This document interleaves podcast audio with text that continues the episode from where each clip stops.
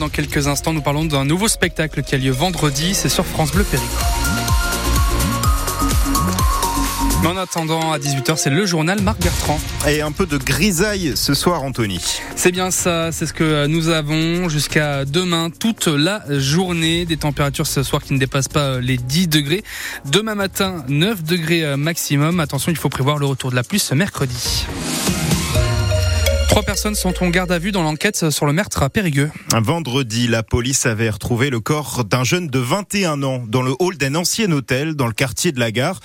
L'enquête a été très rapide. Thibaut Delmar, le jeune homme aurait été tué pour une simple dette de quelques dizaines d'euros. Oui, en tout cas moins de 200 euros. Jeudi soir, la victime arrive devant cet ancien hôtel de la rue Puebla, juste en face de la gare. Il sait qu'au premier étage se trouve un Mahorais du même âge que lui et qui lui doit des sous peut-être pour de la drogue. Bien déterminé à récupérer son argent, il est, il est accompagné au moins d'un autre homme. Et une fois face à ce Mahorais, le ton monte et celui qui doit de l'argent sort une arme blanche, peut-être un couteau. Là, la victime et celui qui l'accompagne dévalent les escaliers pour tenter de s'enfuir, mais le Mahorais le rattrape, rattrape celui à qui il doit de l'argent et le poignarde au moins une fois. L'accompagnateur arrive à partir. Très vite, il ne reste plus personne dans le hall d'immeuble. Tout le monde s'est enfui. Le jeune homme de 22 ans, lui, est mort dans une flaque de sang. L'auteur présumé du meurtre est retrouvé chez une copine à Périgueux. Les policiers ont aussi retrouvé l'ami de la victime qui a pris la fuite. La troisième personne, c'est donc la copine de l'auteur qui l'a hébergé, qui, est, qui se trouve également en garde à vue. Et donc ils sont euh, tous les trois encore en garde à vue ce soir. Le principal suspect devrait être présenté à la justice demain dans la journée. Qu'est-il arrivé à la médecin de Saint-Astier? Tout le monde dans la vallée de l'île s'interroge. La quinquagénaire, cette médecin généraliste que tout le monde connaît à Saint-Astier, a disparu depuis bientôt une semaine. Son mari et leurs trois enfants ont découvert une lettre d'adieu mardi dernier. Elle disait en avoir marre de ses conditions d'exercice. La gendarmerie a ouvert une enquête pour disparition inquiétante. Le jeune de 27 ans qui a donné des coups de couteau à trois autres ce week-end à Rouffignac-Saint-Cernin de Reillac est condamné à un an de prison ferme plus deux autres années de prison avec sursis. Il était jugé cet après-midi au tribunal. La bagarre avait terminé à la fin d'une soirée sur fond d'alcool.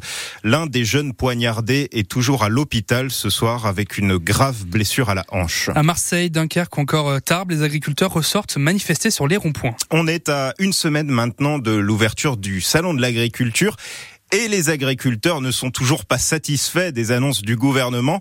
À Tulle, cet après-midi, une trentaine de producteurs de noix ont déversé des coquilles vides devant la préfecture. Parmi eux, Élie Crouchet, éleveur à l'Estar, dans le nord de la Corrèze. On demande un peu plus de revenus parce que notre revenu est trop dilapidé par des intermédiaires qui n'arrêtent pas d'en prendre et d'en prendre et d'en prendre. On nous a voulu imposer une loi Egalim, on voit bien qu'elle ne marche pas et qu'elle ne marchera jamais.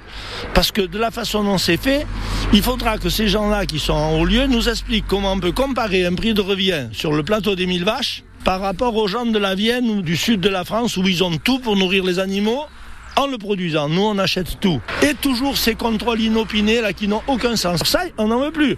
La police de l'eau, tous ces intermédiaires qui viennent euh, nous dire s'il faut faire une rigole là, poser un abreuvoir là, comment il faut. Vous savez, les vaches, depuis des millénaires, elles mangent par la bouche, elles chient par le cul et elles vont continuer à le faire. C'est eux qu'il faudrait qu'ils s'adaptent. Voilà le coup de gueule de ce producteur de noix corésien. Chez nous, en Dordogne, la coordination rurale appelle à se mobiliser dès mercredi à Bergerac, le jour d'une rencontre avec le préfet.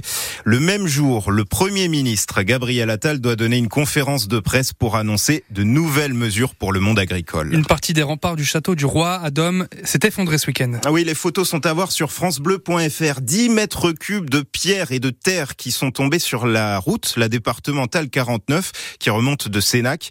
Le château est en ruine et le maire dit que ce sont les intempéries de la semaine dernière qui ont provoqué l'éboulement. La route était-elle déjà fermée pour des travaux? Il y a encore des truffes en Périgord. La saison est presque finie, mais à Saint-Albert, le dernier marché qui aura lieu, euh, le dernier marché aura lieu lundi prochain. Mais ce matin, il y avait encore 33 kilos d'apportés sous la halle. C'est parti en quelques minutes, évidemment. 850 euros le kilo en moyenne.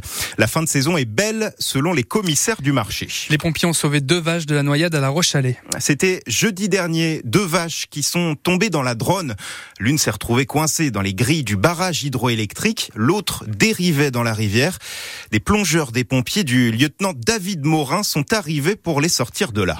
Il y a donc l'une des vaches en fait qui euh, donc a dérivé sur plusieurs kilomètres, qui a été arrêtée par le barrage, qui été collée en fait euh, au niveau du barrage.